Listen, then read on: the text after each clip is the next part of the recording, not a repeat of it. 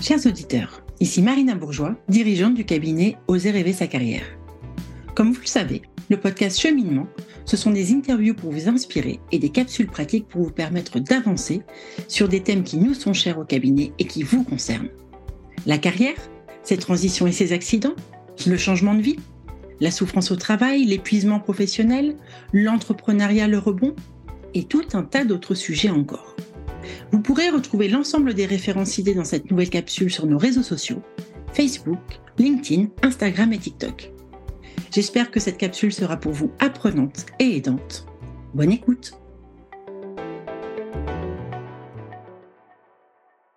J'ai toujours été la bonne élève, celle qui dit jamais non, celle qui fait pas de vagues, celle qui fait pas de bruit, celle qui n'ose pas dire quand elle est pas contente ou quand elle est en désaccord.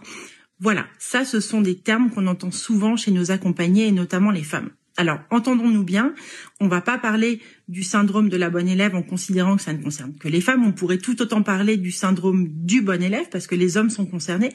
Mais ceci dit, et ça c'est pas moi qui le dis, les sociologues et les psychologues s'accordent quasi tous à dire que le syndrome de la bonne élève concerne davantage les femmes les hommes. Alors pour des raisons, et je vais passer rapidement dessus, mais pour des raisons qui sont notamment liées à l'éducation différentielle qu'on peut recevoir quand on est petite fille ou petit garçon. Donc ça c'est plutôt valable pour les générations d'avant. On espère que ça va changer.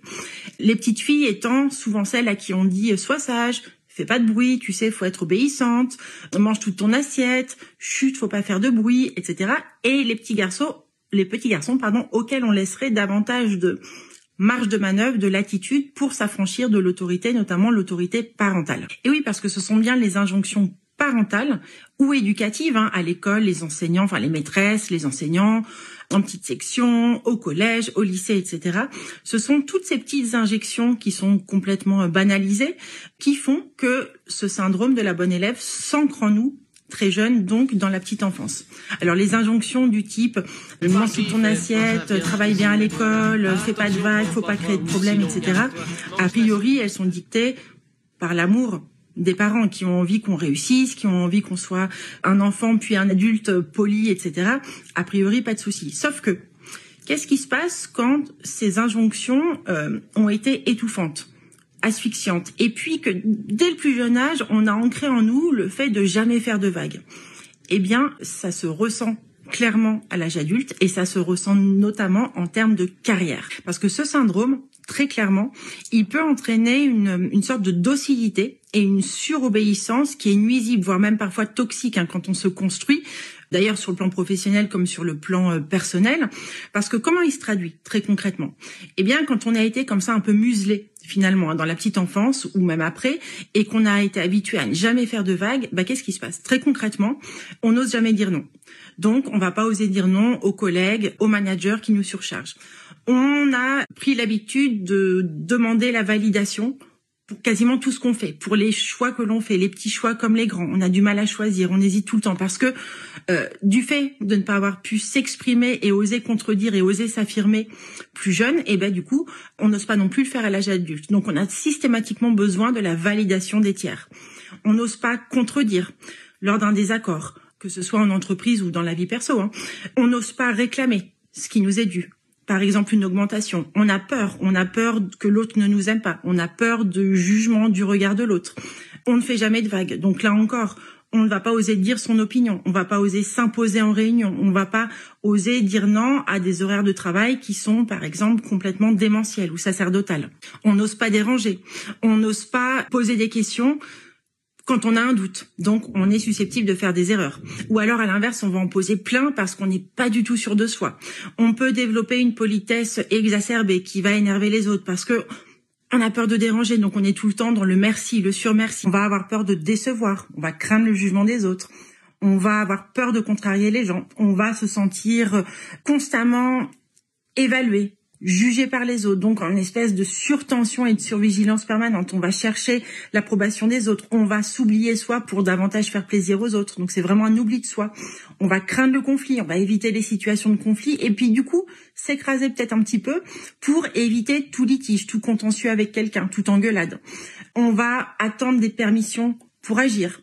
Bref, vous voyez à quel point en fait cette euh, éducation qui peut aboutir au syndrome du bon élève ou de la bonne élève peut s'avérer hyper délétère, hyper toxique, hyper enfermante à l'âge adulte et notamment dans la vie professionnelle parce que très concrètement, ça veut dire qu'on va être en permanence en suradaptation au travail pour pas faire de bruit, pour faire plaisir, pour faire bien, voire plus que bien.